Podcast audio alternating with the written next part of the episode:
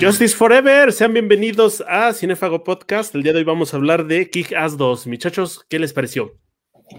Híjole, yo te voy a hablar, voy a ver un poquito de, mi contexto porque cuando se estrenó en 2013, yo me tocó trabajar en un cine y pese a que la primera aquí llegó y llegó como B15, esta segunda sí llegó como clasificación C, pues después del éxito que había tenido la primera, pues la gente a fuerzas quería ver como como la segunda, ¿no? Y a mí me tocó ver como varios chavillos ahí queriendo entrar y toda esta cuestión. Y no, sí tuvimos que darles ahí, ahí hay una buena patada. Creo que es una película buena, pero aquí sí se siente completamente el cambio de la, de la dirección. Se siente, sí, se, siente más violenta, pero creo que yo no la yo no creo que tenga la misma frescura que tuvo la primera. Me parece que tiene un muy buen reparto. la edición de Jim Carrey es buenísima, como el Coronel Stars and Strippers si no me equivoco, fue su última película antes de, que le diera el bajón y regresara con Sonic. Los personajes eh, terminan de, coserse en esta secuela. Eh, quizá Hedger sufrió un, fenómeno tipo Jennifer Lawrence. Me parece que sí, por una cuestión de los fans, como platicamos en el episodio anterior, le quisieron dar un poquito más de, hype y dejaron un poco de lado otros personajes. Incluso me atrevería a decir que la película está cargadísima de personajes. O sea, no, ya no hay eh, reconocibles como en la primera que fue este, eh, Hit Girl, Big Daddy, Red Mist, aquí la, la amalgama enorme hace que, se pierdan. Para mí los más rescatables son los, este, los secuaces de, de Motherfucker y eso por cuando hablemos de la secuencia de cuando les puso los nombres. Cuando yo la vi, bueno, cuando mejor dicho, cuando yo la iba a ver, eh, iba a ir con, este, con una amiga pero cuando vimos las funciones no estaban, ninguna estaba cerca, entonces no sabía qué, a, qué cine recurrir porque si me tocaba un cine era, iba a ser muy lejos y pues no, entonces terminamos viendo otra y ya este, después salió en Blu-ray, la compré obviamente y la vi. Y te puedo decir que me entretuvo, me gustó, me reí, mm, pero sí hay como un, hay como un abismo de diferencia entre la primera y la segunda, ¿no? Si bien la primera es una parodia de cierta forma del, género de superhéroes, esta, se esta secuela es como una parodia de la parodia, ¿no? Porque pienso que pese a que hay, si hay una amenaza entre comillas, en comillas, comillas, no creo que se tome en serio. Entonces, eh, sí, sí, es como una parodia que no, se toma en serio a sí misma. así, así, así resumo la película. El mayor cierto que tengo yo con la película son dos puntos. El primero es el hecho de que empieza igualito que el anterior, esta escena donde Hit Girl le va a disparar a, a Kijas. Y la segunda, el hecho de que te menciona la, que las buenas acciones de Dave hicieron que las otras personas empezaran a sentir influenciadas, ¿no? Pero sí, siento que es como una versión descafeinada de la otra película o como que se volvieron locos y quisieron meter como, métele más de esto, métele más de esto y métele de lo mismo que pasó en la ocasión pasada y te vas perdiendo. Pero también quiero preguntarles, ¿qué les parece estos prácticamente 45 minutos de entender el personaje de Head Girl, de saber cómo una chica que antes era prácticamente una genocida, ahora quiere tener cambios de adolescente normal o al menos se ve obligada a hacerlo? Creo que es justificable por la edad de, de Chloe en ese entonces y de su personaje, pero yo creo que, que tanto contexto hace que la película se sienta lenta. O sea, si, si, hay, si a eh, ese tramo de 45, casi 50 minutos, le agregamos los otros problemas de, la película, como exceso de personajes, incluso yo me atrevería a decir que es una falta de, de chispa, porque no tiene la originalidad que tuvo en la anterior. Y uno esperaría, bueno, si la anterior tuvo cierta originalidad, aquí vamos a mostrar, este, pues vamos a, superar la brecha o al menos tratar de igualarla, pero se queda en, eh, en ese tramo. Aparte, siento que Girls aquí se siente, se siente como un personaje mm, tanto que no puede encajar dentro de la película, tanto como con los espectadores. Creo que aquí no, no sé si ustedes coinciden conmigo, creo que no hay escena memorable de Hit Girl en esta película, no hay algo que diga, ah, ok, yo recuerdo esta secuencia de ella.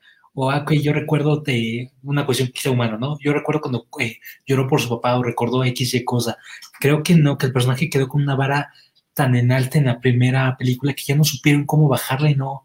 Pues no, yo les preguntaré, ¿creen que hay algo rescatable de Hedger, una escena como la de la primera en el pasillo que, pues, que es emblemática de esta película?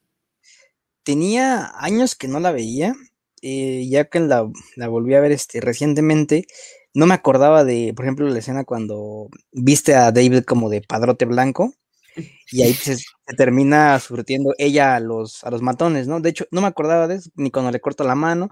No, así como respondiendo a esta pregunta rápidamente, no, no creo que haya una escena memorable, salvo su pelea, pero así que te, así que recuerdes con qué, con qué golpe dio, con qué pata inició contra Mother Russia, pues no, yo sí tenía en cuenta que se, se daba en la madre como de Rocha, pero no así como en la primera película y en el pasillo, ¿no? Ahora, respecto a lo de Kid Girl, yo no sé, son cosas que sí me gustaría saltarme eh, en, la película porque no las encuentro en ningún momento interesantes o atractivas. Hasta cierta forma, se sienten como dos películas diferentes, como que la iluminación y los tiros ahí con Hitler cuando eh, interactúa en la escuela con sus amigas las plásticas y la trama de Dave, se sienten dos películas totalmente diferentes, es como si Axel y, Axel y yo, pues, órale, tú, tú, rodas esto, yo rodo esto, y ya, los juntamos en edición, ¿no? Pero sí hubo como una constante comunicación porque sabíamos quiénes eran los personajes, pero son como dos tonos totalmente diferentes, porque hasta de cierta manera, no sé si concuerden con esto, pero lo de Hit Girl, bueno, las escenas de Mindy, parecían como muy California, como que todo el tiempo había mucho calor ahí. como que había, como, que sentías el calor, sobre todo con su papá Marcus, como que todo el tiempo estaba sudando, o no sé si era pues de exceso de iluminación, ahí no sé, ahí qué opinan. Eh, y efectivamente, creo que la, también hasta los chistes que hay con Head Girl son como estúpidos, ¿no? La escena del vómito, la escena de, este, de la diarrea, creo que sobran, no aportan nada. La cuestión esta de Mother Russia, donde le empieza a clavar los, los vidrios, se ve impresionante, pero no se ve real y te habíamos tenido una superheroína que era muy, muy real a la forma, en la, la manera de atacar. Eh, Axel, mencionabas que la cinta se te hizo más, la, este, más lenta. Y sí, se siente más lenta a pesar de que dura prácticamente 25 minutos menos. Y eso es un fenómeno bien interesante, ¿no? En este tipo de películas. Ahora, creo que aquí quien se roba la película es quien aparece menos, ¿no? Ocho minutos de Jim Carrey y la neta es mi personaje favorito.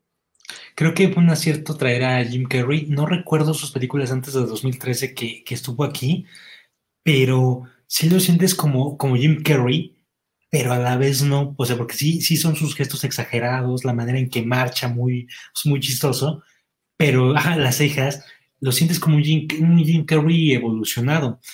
Y, creo que es, una, que es una buena edición. Me hubiera gustado ver un poco más de él, ver como su muerte acuada, porque incluso en el cómic, este, allá su perrita la decapitan y le ponen en, la cabeza de, del coronel. Eh, sus escenas de violencia, esas sí, para que vean, sí, sí son para mi gusto memorables. La parte en que lanza la botella y luego, luego, la golpea con el bat para y, golpearla, pues creo que es la escena que se me quedó clavada desde que la vi en el cine. Creo que es un. Sí, el, no, ni el séquito, nada más Jim Carrey es lo que, lo que destaca, porque tampoco hay como, como algo que me haga ver a Dave como como una, como una empatía que, que siente con él como la que sentí en la primera película. Incluso pues, le vamos viendo que le va incluso peor hasta sentimentalmente. Algo que, algo de Jim Carrey, es que bueno, en la segunda película obviamente tenía que, tiene que haber un contrapeso en comparación de la primera, ¿no? Desgraciadamente en la, en la segunda solo hay uno. En la, mira, lo explico de esta manera. En la primera, los contrapesos eran eh, D'Amico y Big Daddy. En la segunda, eh, eh, pues es este el coronel, y ya no tienes como un villano tan grande como lo era D'Amico, el, bueno, D'Amico el capo, como, pues aquí en la segunda, ¿no? De cierta manera es Motherfucker, pero pues no, porque todo el tiempo te digo, como dice Memo, como que hay una, hay diálogos muy estúpidos, muy innecesarios, como que ya estaban en el guion unos diálogos, pero que de momento le decían, no, di esto para que se escuche más gracioso, ¿no? No, ahora eh, modifica esto para que atraigamos a la chaviza. Entonces, eh, respecto a Jim Carrey, me encantó, me encantó, me encantó. Eh, rescato mucho el diálogo cuando, Kika se, pues ya acepta estar ahí con justicia por, siempre y le dice, volteate para que te encuere, ¿no? porque, o sea, creo que a la fecha, qué bueno que no le he visto mucho tiempo porque volverla a ver me hizo carcajear, carcajear hasta regresarle, porque es, un chiste que está, justo como en la primera película, hay, hay cosas que no te esperas y este es uno de ellos, entonces, like por eso. Creo que es el equivalente a en Aves de Presa, la playera de Pierrasura las bolas para esto, ¿no? Sí. Ahora, eh, creo que es una película que no es mala. Ajá, yo la disfruté, no la disfruté tanto como la otra y creo que se debe mucho a todas estas cuestiones y aparte el hecho de que veo a Motherfucker, eh, si es un villano que me parece real, o sea, si es un niño que, o sea, si Ricky Ricón se volviera malvado, este sería Motherfucker, ¿no? Pero no, te, no me termina de, de cuajar. Siento que le hace falta algo. Aquí siento que fue un problema de que prácticamente entre comillas, la película fue un tráiler lo que venía, porque cuando vemos que este Motherfucker va a ver a su tío ahí a, la cárcel, te da indicios de que él va a ser como, como el villano en una potencial tercera parte. Y aparte, pues sí es un, sí, como dices, un Ricky Ricón, este, pues, eh, pues, malvado. O sea, si entiende su motivación, o sea, tiene lógica, porque pues prácticamente, aquí sí tiene lógica a comparación del final de la primera. Bueno, perdí a mi papá, pues ya voy a, voy a desquitarme.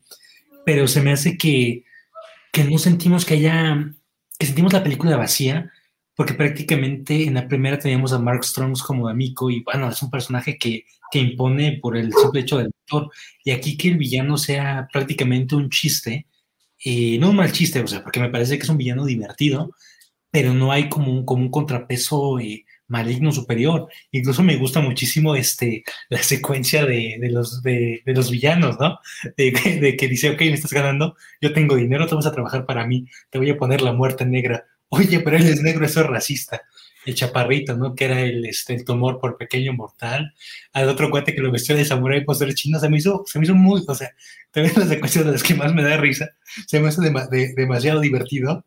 Y creo que estos son los personajes que que, como que funcionan. Incluso podría decir que la película se pierde entre los personajes de Justicia por Siempre o nada más el coronel Star Strippers y los secuaces de, de, Motherfucker, porque creo que son, a mi punto de vista, los más eh, interesantes, rescatables, o al menos que, te que son divertidos.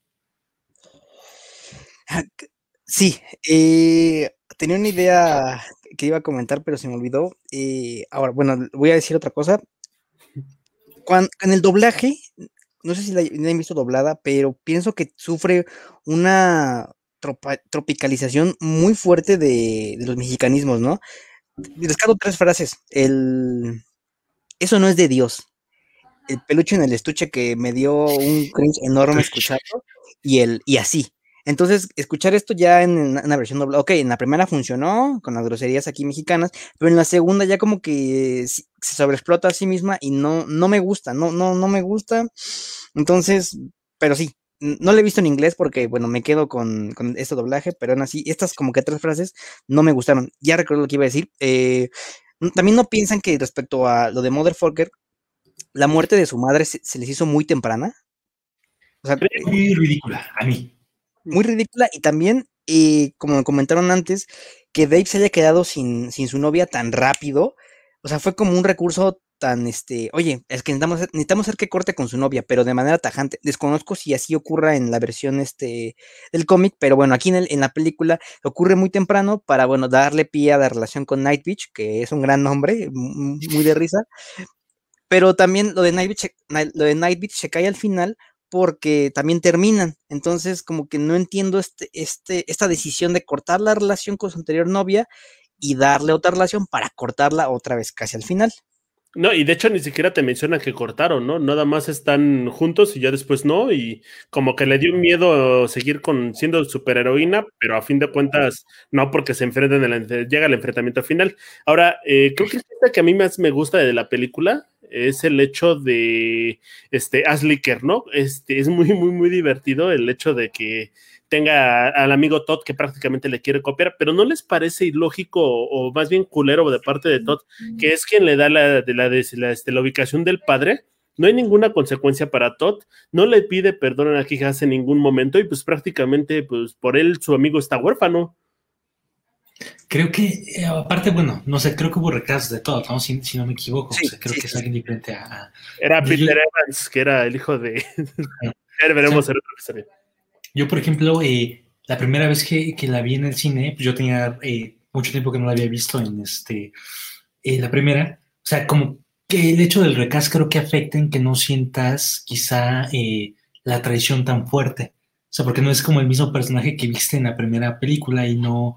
O sea, a mí, a mí la primera vez que la vi, yo pensé que era otro personaje, otro amigo que, había, que habían contratado para la secuela, porque creo que no se siente como el primero.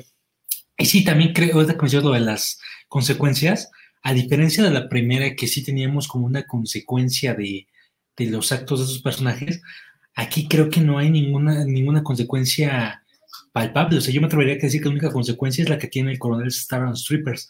Fuera de eso no hay, no hay nada y que se, se perdone tan de una manera tan rápida y tan poco creíble este Dave y, su amigo, como que mm, aparte, no sé, yo no, leí el segundo arco del cómic ni el tercero, desconozco.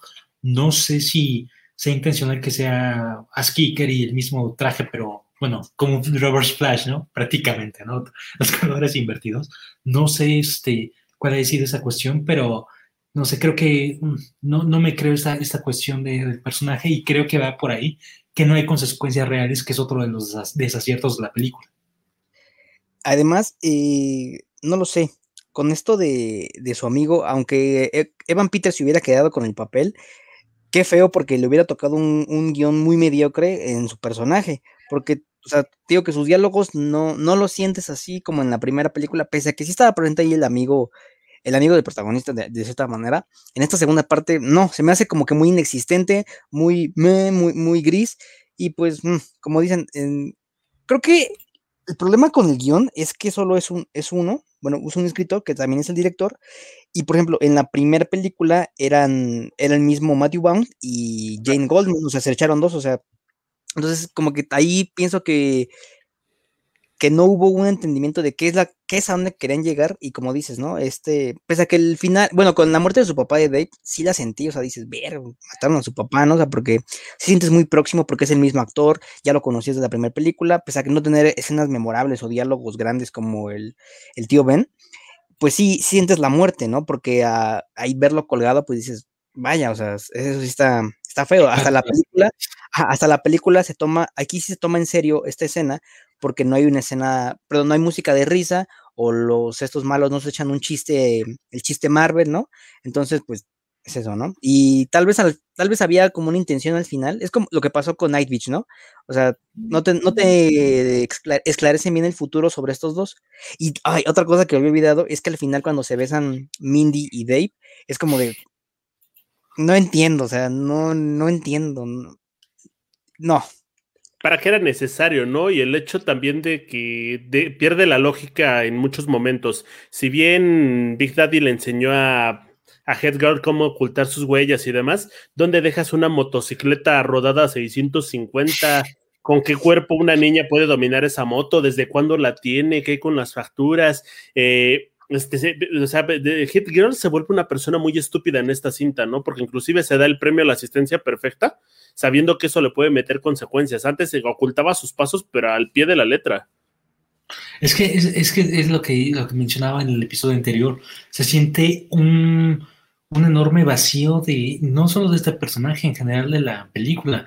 O sea, pareciese que que la película retoma el final exagerado de la primera, que era una misma parodia pues para hacer reflexionar, pero aquí se tomó en serio ese final exagerado y siguió con esa línea exagerada en, toda la en toda la película.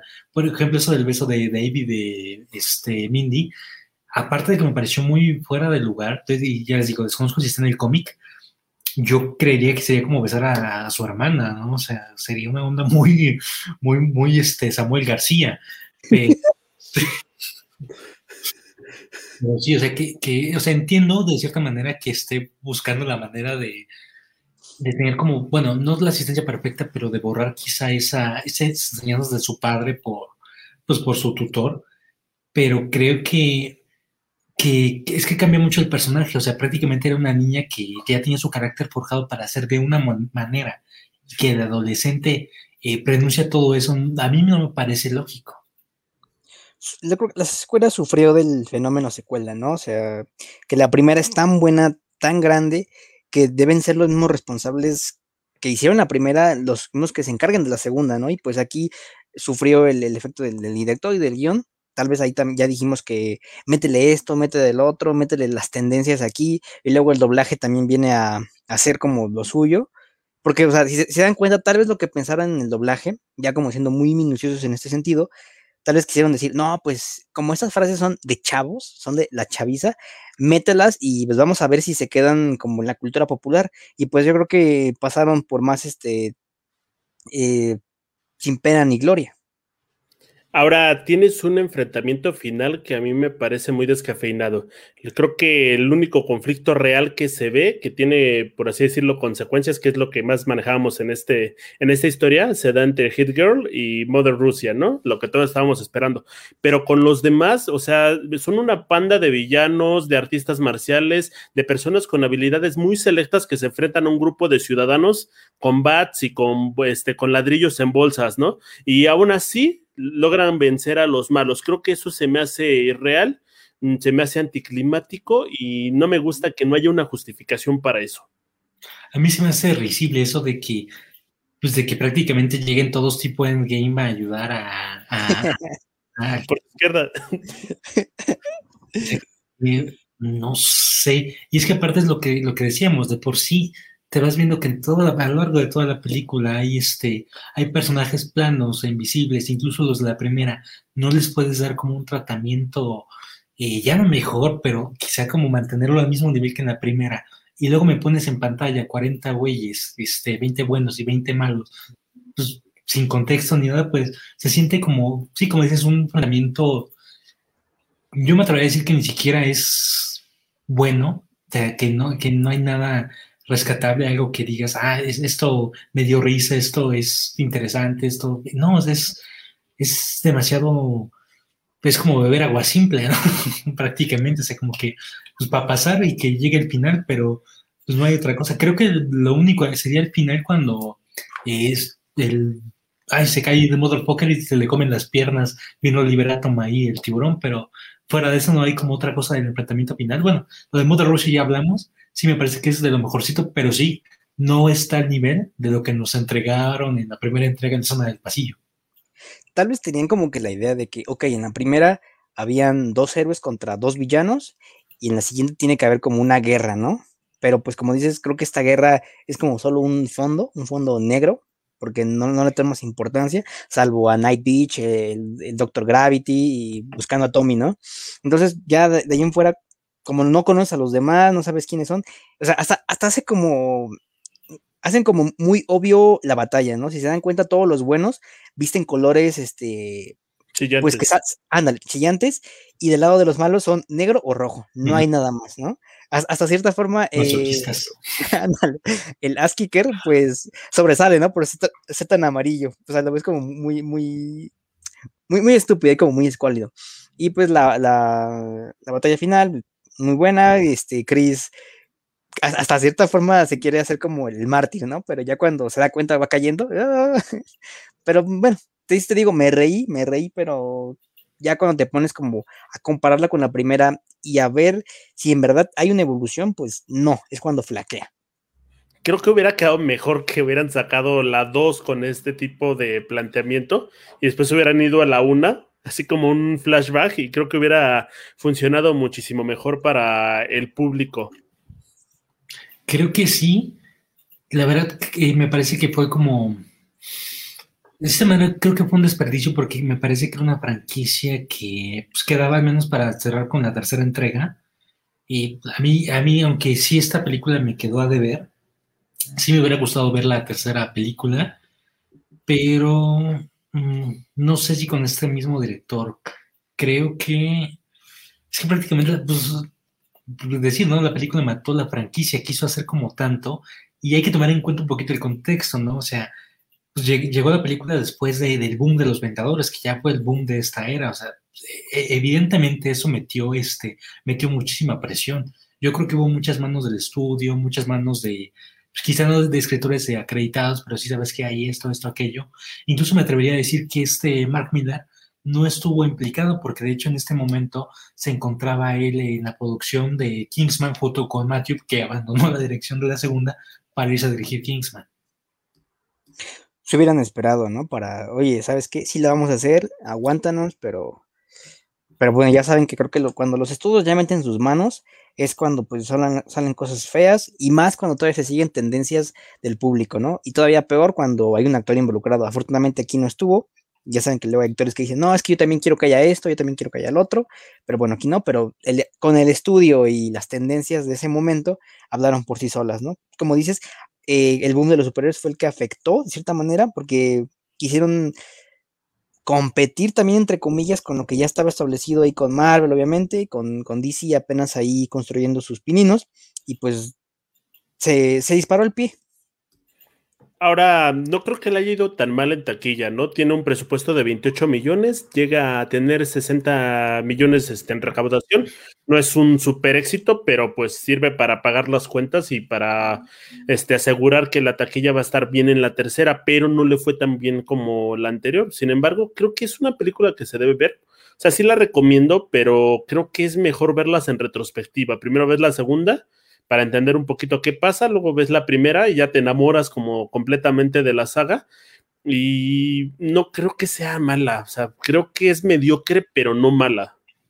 Sí, coincido, o sea, no creo que sea una película mala, más bien creo que es una película que quedó a deber, que tenía prácticamente la vara muy alta, pues, había entregado un buen producto, de hecho me atrevo a decir que, todo lo que hace Matthew eh, es bueno, me gusta muchísimo su estilo, creo que su estilo irreverente más las obras de Miller como inspiración dan cosas muy buenas, lo vimos en Kingsman, pero aquí sí se nota que ya no estaba él, que no estaba Mark.